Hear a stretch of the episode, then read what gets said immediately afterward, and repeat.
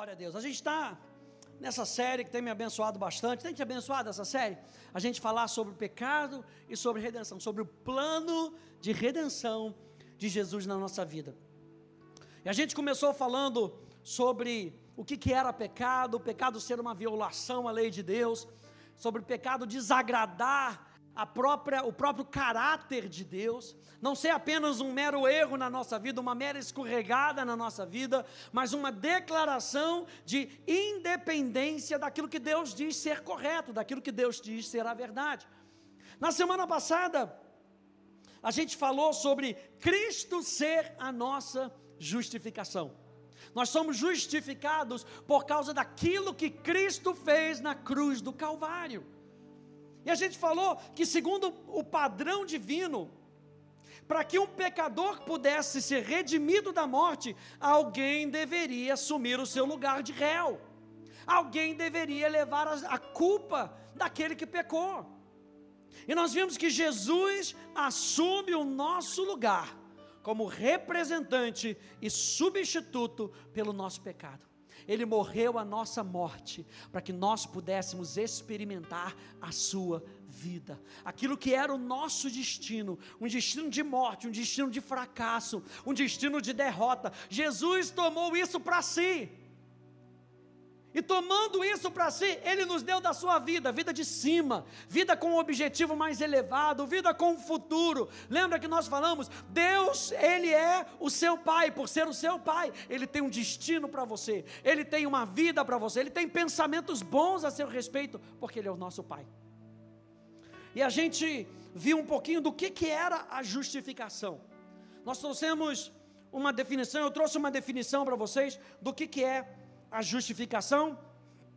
E eu quero trazer aqui um resuminho, só para a gente se lembrar que justificação, a gente fala que o evangelho da graça justificadora de Deus proclama que pessoas pecadoras que confiam em Jesus Cristo têm os seus pecados perdoados. Alguém pode dizer amém?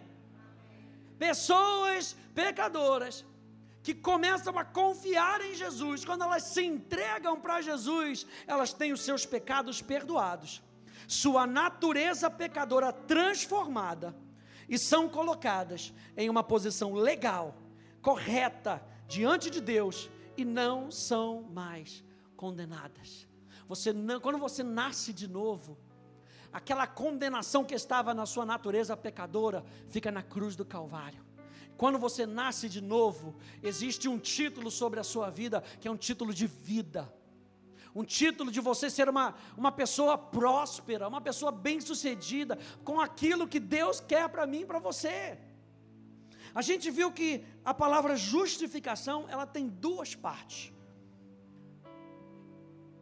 A justificação tem duas partes. Número um, o perdão dos pecados para aquele que está em Cristo Jesus, o perdão dos pecados para aquele que se entrega para Deus. Então, quando você se entrega para Jesus, na obra de justificação, ele declara: os seus pecados estão perdoados. Aleluia.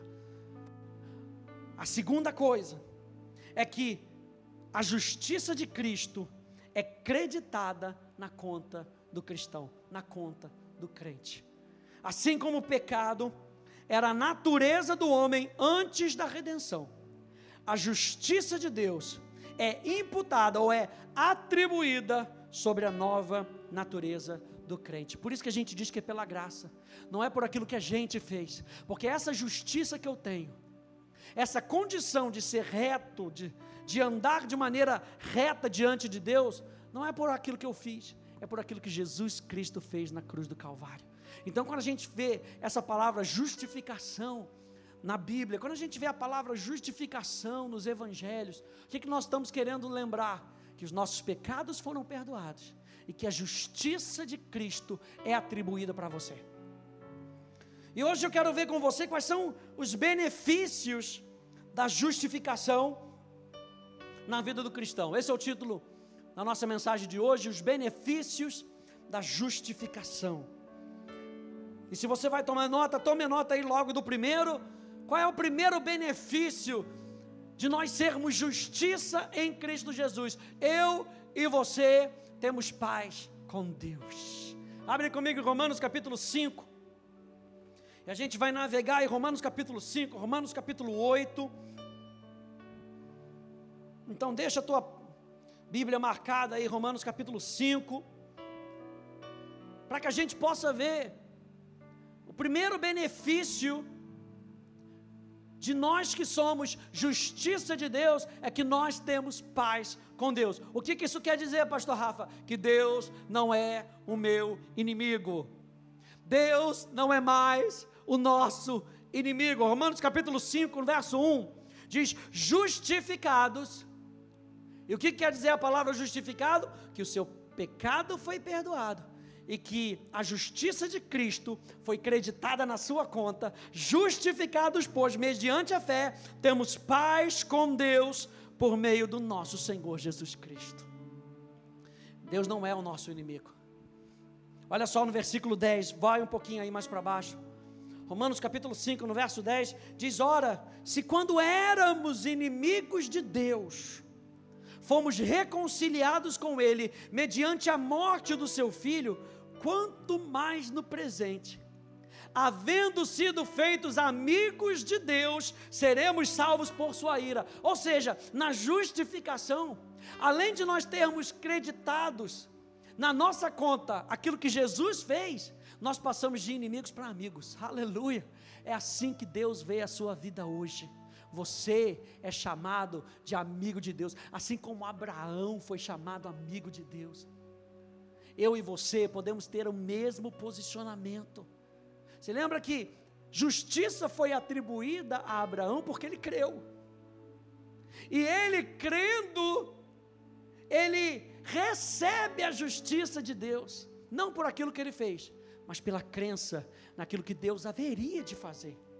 Hoje a diferença é que nós cremos não naquilo que Jesus fará, mas naquilo que Jesus fez uma obra completa na cruz do Calvário. Nessa série a gente está falando sobre o plano de redenção.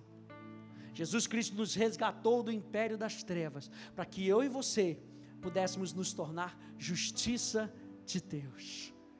Então Deus não é o nosso inimigo, eu e você temos paz com Deus. Você lembra quando Adão peca?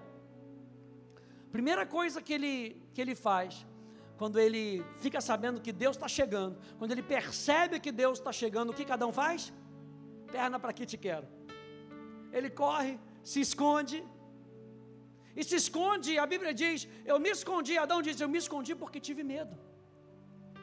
Deus era amigo de Adão, Deus criou Adão com essa condição de amigo de poder revelar segredos. A Bíblia fala que Deus revela segredo aos seus profetas. Os profetas são tidos como amigos de Deus. Ou seja, se você é amigo de Deus, Deus quer contar os seus segredos para você.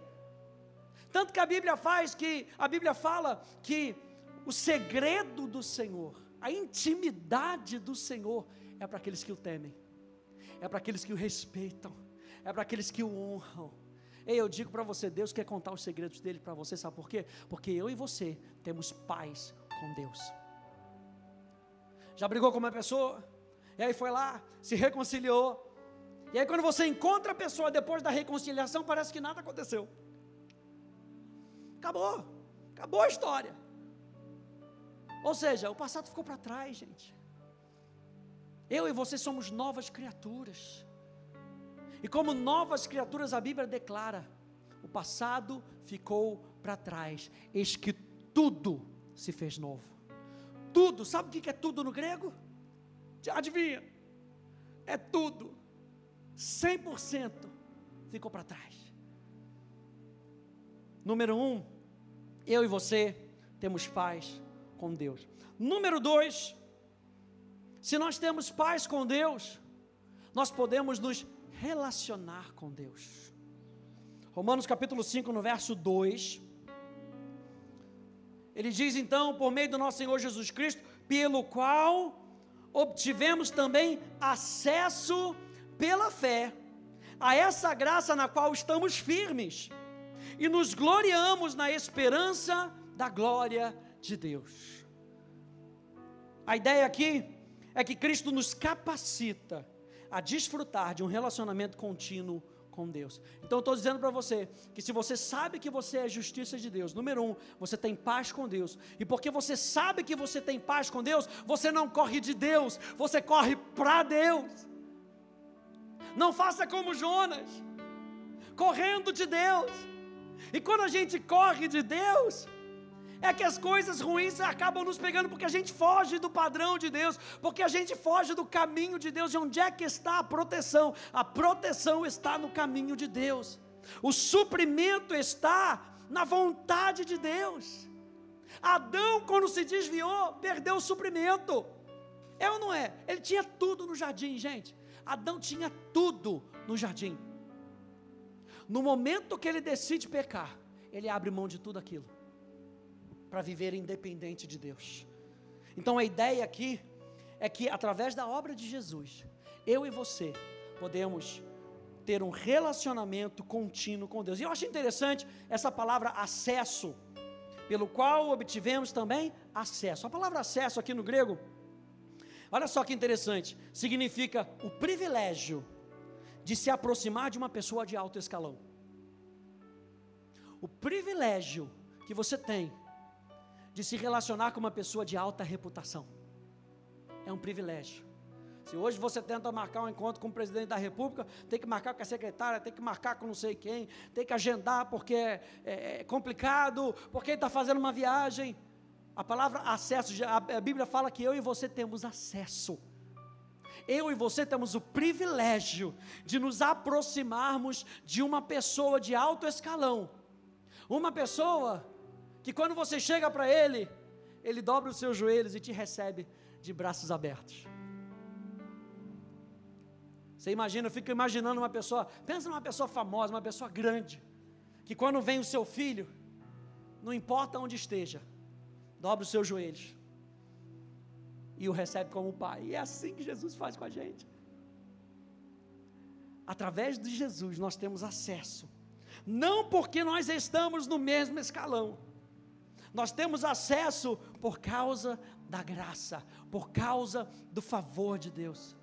Então, não vamos fazer qualquer coisa da graça. A graça abre as portas e nos cria uma nova possibilidade para que eu e você possamos nos relacionar com Deus. Aleluia. É por isso que ele diz aqui, gente, pelo qual obtivemos também acesso pela fé a essa graça na qual estamos firmes. Eu me firmo naquilo que Jesus fez na cruz do Calvário. A firmeza da minha vida está naquilo que Ele fez, não naquilo que eu posso fazer por Jesus, aquilo que Jesus fez por mim, e é por causa disso que eu respondo a Ele, é por causa disso que eu retribuo a Ele com meu louvor, com as obras que saem da minha vida, é por isso que eu exalto o nome dEle, não é por aquilo que eu posso fazer, é por aquilo que Ele já fez na cruz do Calvário obras na vida do crente é consequência de uma mentalidade que sabe quem é em Cristo Jesus.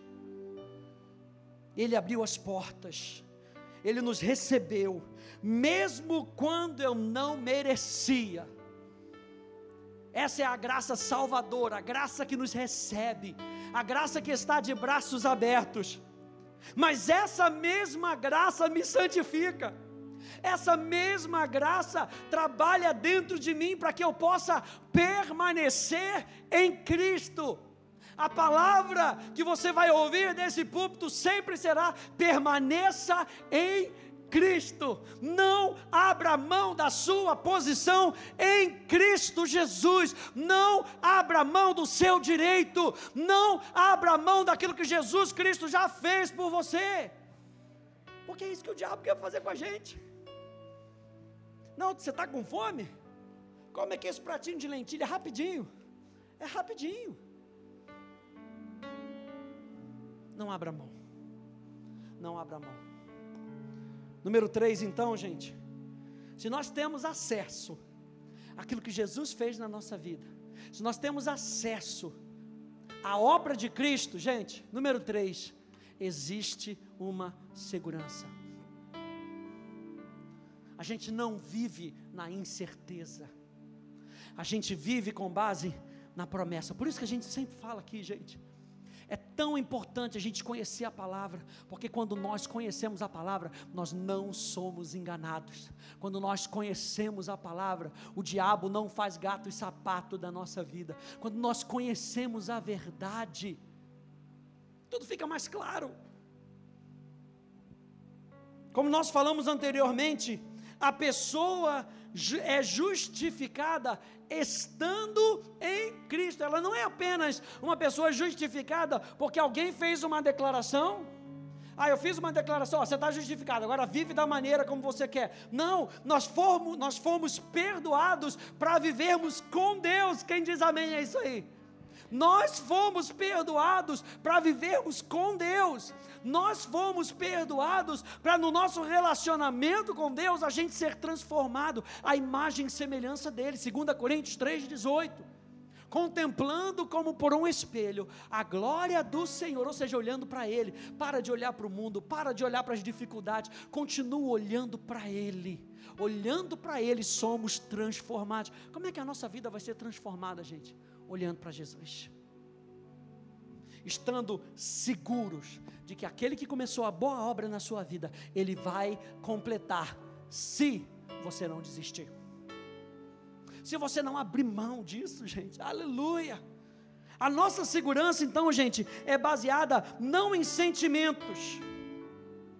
A nossa segurança não está baseada em sentimentos, mas na verdade de que, como, como crentes, somos justos diante de Deus pela obediência e pelo sangue de Jesus. Anda um pouquinho mais para frente aí em Romanos capítulo 8, por favor. Romanos capítulo 8, verso 31.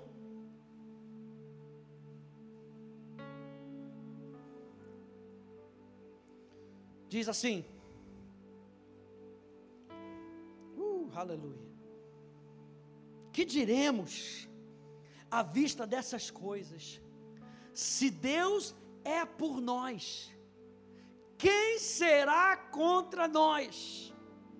Aquele que não poupou o seu próprio filho, mas por todos nós o entregou, será que não nos dará graciosamente com ele todas as coisas?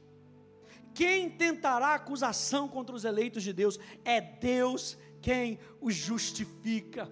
Quem os condenará é Cristo Jesus, quem morreu, ou melhor, quem ressuscitou, o qual está à direita de Deus e também intercede por nós. Glória a Deus, aleluia. Como diz o pastor Hélio, vou rodar, vou, aleluia.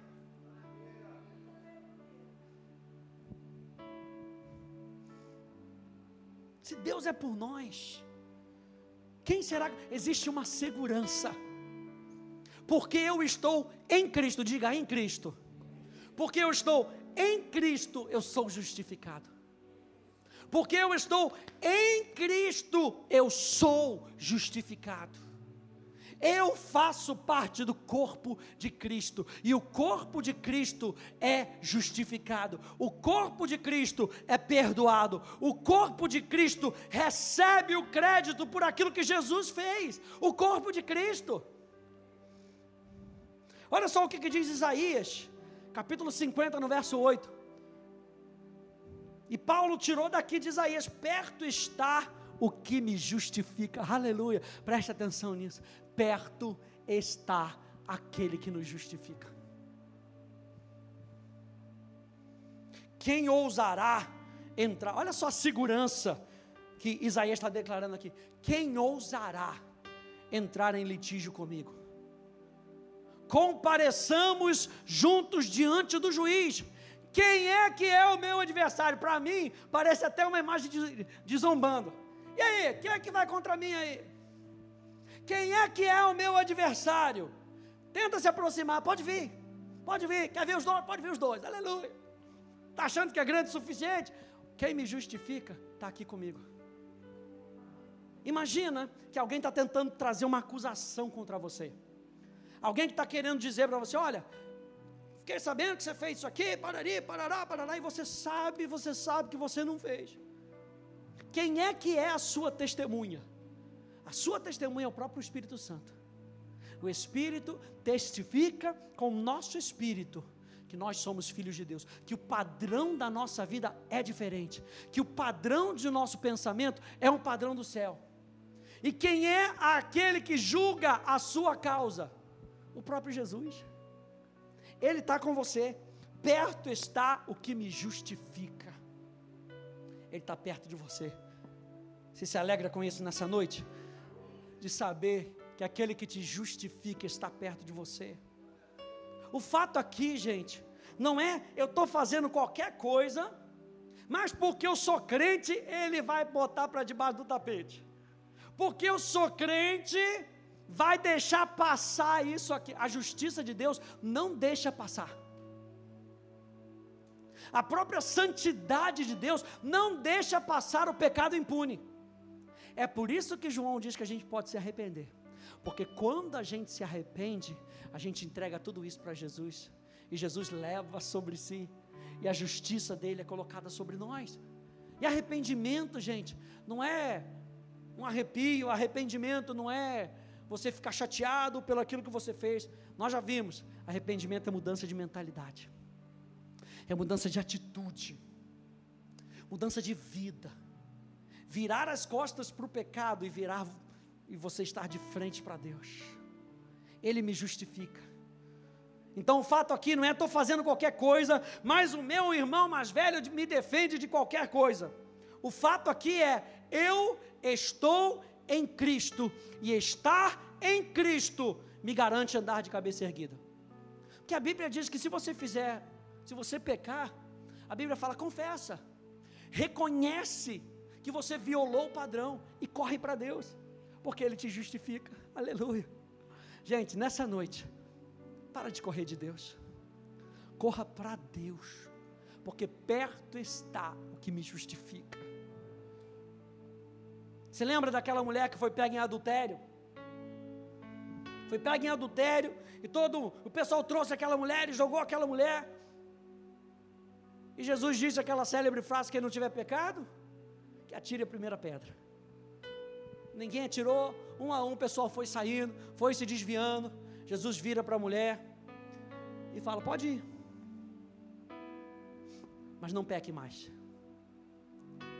Pode ir, olha o justificador. Vá, você é livre, mas não volte para o lugar de onde você saiu. Porque você sabe que da onde você saiu, você vai encontrar acusação de novo.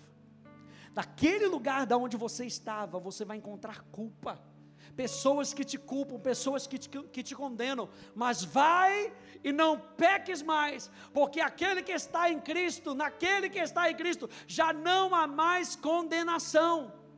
Por que não há mais condenação? Porque eu estou em Cristo, porque eu posso viver pela graça e vivendo pela graça. Ele me mostra um padrão novo de vida, e o padrão novo de vida, nesse padrão novo de vida, eu posso andar de cabeça erguida. É isso, é por isso que a obra de justificação também abre o caminho para que Deus trabalhe em nós. Então nós estamos vendo que duas coisas acontecem com a obra de santificação: os nossos pecados são perdoados, e a, o crédito daquilo que Jesus fez é atribuído a nós. Ou seja, quando nós andamos na, na obra de justificação, nós abrimos um caminho para que Deus trabalhe em nós. Olha só, Romanos capítulo 5 aqui na tela. Diz: e não somente isso, mas também nos gloriamos na tri, nas tribulações, sabendo que a tribulação, sabendo que a tribulação produz perseverança, e a perseverança produz experiência, e a experiência produz esperança. Lembra que a gente começou vendo? Romanos capítulo 5, verso 1 de justificados, pois, mediante a fé, temos paz com Deus. E aqui no verso 3 e no verso 4, continua nos dizendo que justificados, porque nós fomos perdoados, porque aquilo que Jesus fez é acreditado na nossa conta, nós podemos nos alegrar nas horas difíceis. Nessa segurança, quem é que se alegra na hora, na hora difícil, gente? Quem sabe do resultado. Quem sabe do resultado final. Se você já sabe do resultado final, você não precisa andar de cabeça baixa, porque existe dentro de você uma segurança. Ou seja, por causa da justificação, porque os nossos pecados foram perdoados e a justiça de Cristo foi creditada a nós, até mesmo as tribulações podem ser produtivas. E a gente olha para essas tribulações, a gente ora para essas coisas dessa vida e a gente vê, tem solução, porque Ele está trabalhando em mim. Pode estar doendo, mas Ele está trabalhando em mim. Pode ser desconfortável, mas Ele está trabalhando em mim. E Ele está trabalhando em mim para que eu seja um imitador de Jesus. Ele está trabalhando em mim para que eu possa ser luz para as outras pessoas. Ele está trabalhando em mim para que eu seja sal nessa terra. Deus está trabalhando em nós. A obra de justificação abre portas, abre caminhos para que Deus trabalhe em nós. E essas tribulações, essas dificuldades, a palavra tribulação aqui, a palavra thlipsis, é uma força que molda. Já pegou aquela massinha que estava meio dura, você tem que botar força nela para moldar ela do jeito que você quer? Essa é a palavra thlipsis, tribulação, é essa força que é usada.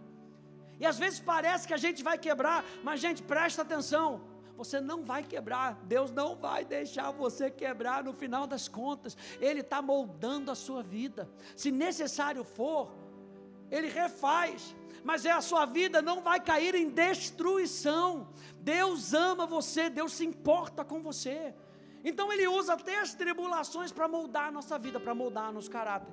E Paulo diz aí que as tribulações produzem perseverança. Olha só, a palavra perseverança Rupomoné significa firmeza, constância, perseverança. A característica de um homem que não é desviado do seu propósito deliberado, ou seja, algo que você tem que seguir, algo que você tem que fazer. Essa perseverança é aquele cara que falou assim: vou começar atos e não vou terminar, aleluia. Quer dizer, Aleluia, não. Eu falei que não vou terminar. Até eu me peguei aqui. Eu vou, está amarrado, é isso aí. Eu vou terminar, eu vou até o fim, eu não vou desistir. Aleluia, glória a Deus. Aleluia, justiça acreditada na tua vida. Aleluia, glória a Deus. Eu não vou desistir. É um propósito, veja, é um propósito deliberado. Ele não é desviado do seu propósito deliberado e sua lealdade à fé e piedade, mesmo pelas maiores provações e sofrimentos. Eu não largo Jesus, eu não largo. Podem estar me acusando, podem estar me perseguindo, é isso que a palavra é, rupomoné significa esperança. Eu não largo Jesus por nada nessa vida. Sabe por quê? Porque Ele não me larga por nada dessa vida. Ele não desiste de mim. Então vou retribuir a Ele. Eu também não vou desistir dele é a capacidade de seguir em frente, apesar da dor, não se desviando do caminho, cumprindo sua responsabilidade, não importando o custo. Por isso que Jesus fala para o trabalhador contar o custo antes de começar um trabalho. Porque se ele não conta o custo e ficar faltando alguma coisa dentro daquela construção, pode ficar feio para ele.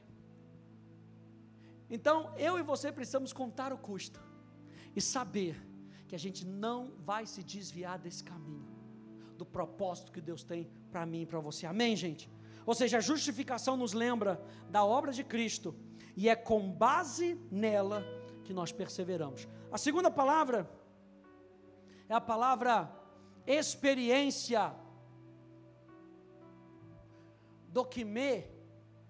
E dokime significa um caráter provado. Ou seja, sabe quando a gente faz uma tá na escola, depois no final da escola tem o quê? Prova. E a prova não é para que você desista. A prova não é para te massacrar. Só a prova só massacra quem não estuda. Aleluia. Frases do no Instagram. Aleluia. A prova só massacra quem não está preparado. Porque se você está preparado, gente, Você faz aquilo ali, é ou não é? De bandeja, sem medo de fazer a prova. Toda a nossa fé vai ser provada. Você já ouviu o pastor Eli falar isso? A nossa fé vai ser provada. Para quê? Para que o nosso caráter seja aprovado. Paulo escreve para Timóteo dizendo que Timóteo tinha um caráter aprovado. E essa palavra experiência, a perseverança vai produzir experiência, ou seja, um caráter provado. Essa é a palavra usada para descrever o ouro depois de ter sido fundido até que toda impureza fosse eliminada. Jesus vai trabalhando na gente para tirar toda impureza da nossa vida, para que o nosso caráter seja provado e aprovado. Ou seja, a justificação nos lembra que em Cristo Deus está trabalhando em nós, nós que não desistimos. E a última palavra que ele traz aqui é a palavra elpis. E elpis significa esperança ou a expectativa de coisas boas. E é o que a gente está falando no domingo. Botei a tarefa. Ó, estamos falando no domingo. Estamos falando sobre esperança, a expectativa de coisas boas. Deus tem coisas boas para você. Ou seja, a justificação nos incentiva a esperarmos coisas boas de Deus. Então a gente está vendo que esse terceiro benefício é nós termos segurança na justificação essa segurança nos habilita a passar pela tribulação. E quando a gente passa pela tribulação, ela produz perseverança. E a perseverança produz em nós experiência. E a experiência produz em nós esperança. A expectativa de coisas boas no final das contas. Estar em Cristo, justificado, me assegura que eu sou amado. Aleluia. Volta lá comigo em Romanos capítulo 5.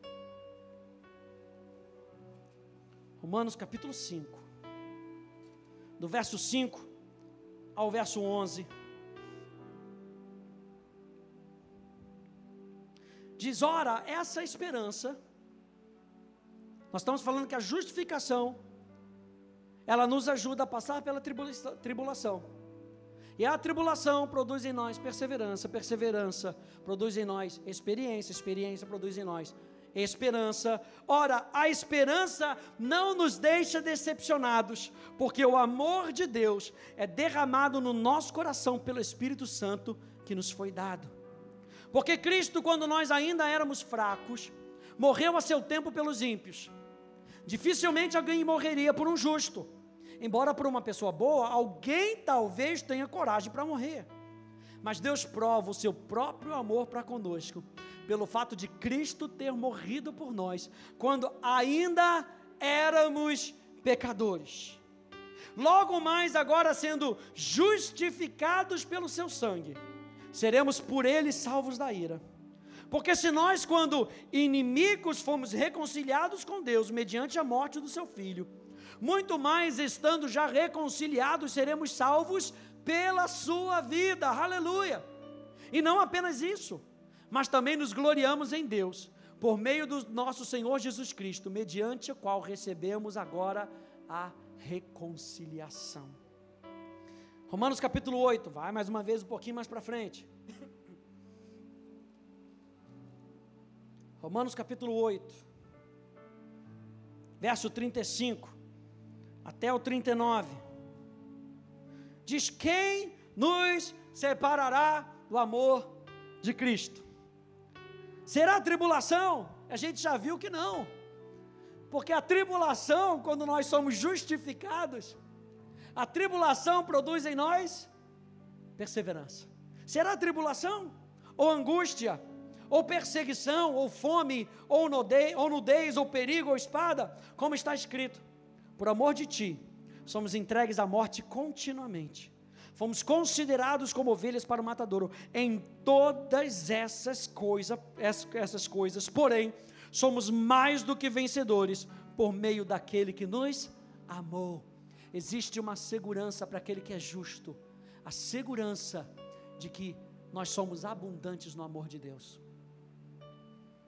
Porque eu estou bem certo de que nem a morte, nem a vida, nem os anjos, nem os principados, nem as coisas do presente, nem do porvir, nem os poderes, nem a altura, nem profundidade, nem qualquer outra criatura poderá nos separar do amor de Deus que está em Cristo Jesus, nosso Senhor. Você consegue ver a segurança que o apóstolo Paulo escreve isso?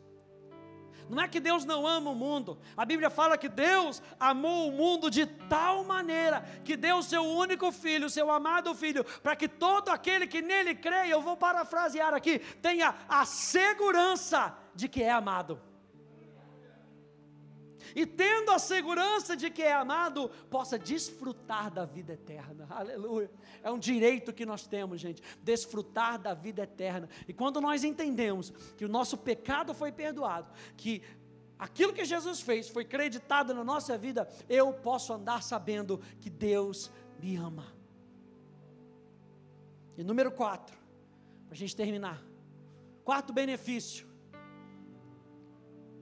da justiça, de da justificação é que eu e você somos reconciliados com Deus. Número um, nós temos paz com Deus. Número dois, nós podemos ter um relacionamento com Deus. Número três, nesse relacionamento, eu tenho segurança no meu coração de quem é Jesus. Eu tenho segurança de quem eu sou em Cristo Jesus. Por isso eu posso dizer, eu sou reconciliado com Deus, por causa da justificação, fomos reconciliados com Deus. Isso é uma outra forma de dizer que voltamos ao padrão original de filhos de Deus. Nós somos filhos, filhos amados de Deus. Tamanha, gente, a importância desse plano de redenção, plano de redenção do Pai através do Filho e que você está experimentando agora através do Espírito Santo, é para que você entenda que você foi reconciliado com Deus, não como qualquer coisa, mas como filhos. Romanos capítulo 8, aí mesmo no verso 15 até o verso 17. Diz: Porque vocês não receberam um espírito de escravidão para viverem outra vez atemorizados, mas receberam o espírito de adoção, pelo qual clamamos: Abba, Pai. Ou seja, não é que somente você foi feito filho, agora você pode se relacionar com Ele e chamar Ele de Pai. Pelo qual nós clamamos, Abba, Pai. E o que eu acho interessante dessa expressão, Abba, Pai, é que ela traz aqui, nas duas línguas, Abba, no hebraico, simbolizando um filho que tem um relacionamento com o seu pai. É como se ele estivesse clamando, como se ele estivesse dizendo: Meu paizinho. Essa expressão, aba. Quando ele vai para o grego, ele usa a expressão pater, que é usada por filhos maduros. O que, que o apóstolo Paulo está querendo trazer aqui? Se relacione com Deus como um filhinho que ama o seu pai, que sabe que é amado, que tem uma segurança, mas ao mesmo tempo cresça para se relacionar com um pai que coloca o reino dele nas suas mãos,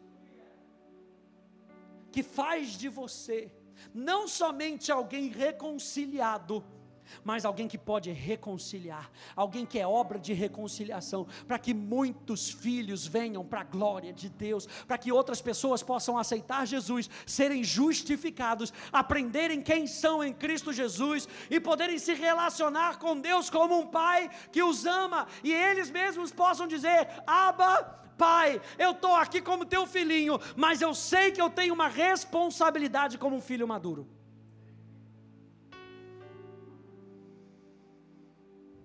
O próprio Espírito confirma ao nosso espírito que somos filhos de Deus. Aleluia. E se somos filhos, e Paulo usa aqui essa palavra filhos, é justamente a expressão para um filho maduro. O apóstolo João, ele traz muito a, a expressão tecnon ou tecnio, como alguém que é gerado de outro alguém. O apóstolo Paulo, quando ele vai falar de filho, ele fala de filho na maturidade. Então, quando ele está usando a expressão aqui, o próprio Espírito confirma ao nosso Espírito que nós somos filhos de Deus. A palavra filho aqui, ios. Ios é um filho maduro, que sabe quem é e sabe se posicionar. Sabe dos seus privilégios, sabe das suas responsabilidades. E a Bíblia fala que bem-aventurado aquele que enche a sua aljava com esses filhos, porque eles contenderão com o inimigo na porta. O que isso quer dizer? Eles protegem o pai. Não estou dizendo que você vai proteger Deus, não. Eu estou dizendo que eles têm uma responsabilidade. Eles vão lá para a porta e eles defendem o seu pai na porta. Como? Com o seu caráter. Eles sabem negociar. Eles sabem gerar lucro. É isso que essa palavra está querendo dizer com relação àquele tempo bíblico. Eles sabem ir para a porta, eles sabem negociar. E sabendo negociar, eles trazem honra para o seu pai. Esses filhos maduros são os que honram o seu pai celestial. Esses filhos maduros são aqueles que se relacionam e sabem viver com Deus. Aleluia. Eu e você precisamos crescer nessa maturidade. Por isso que em Gálatas vai dizer ela para a gente: enquanto o herdeiro é menor, ele tem que estar debaixo de tutores, ele não sabe o que fazer. Mas quando ele cresce, tudo é colocado na sua mão. O próprio Espírito confirma ao nosso espírito que eu e você somos filhos de Deus. E se somos filhos, somos herdeiros, herdeiros de Deus e co-herdeiros com Cristo, se com Ele sofrermos, sofremos, para que também com Ele sejamos glorificados. Olha só, Gálatas capítulo 4.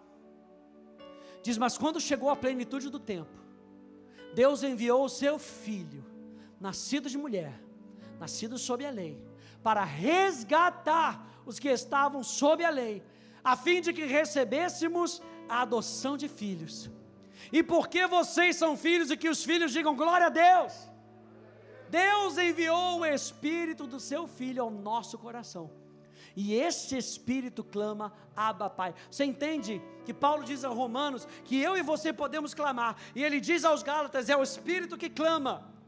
Ou seja, há uma unidade do Filho de Deus com o Espírito Santo.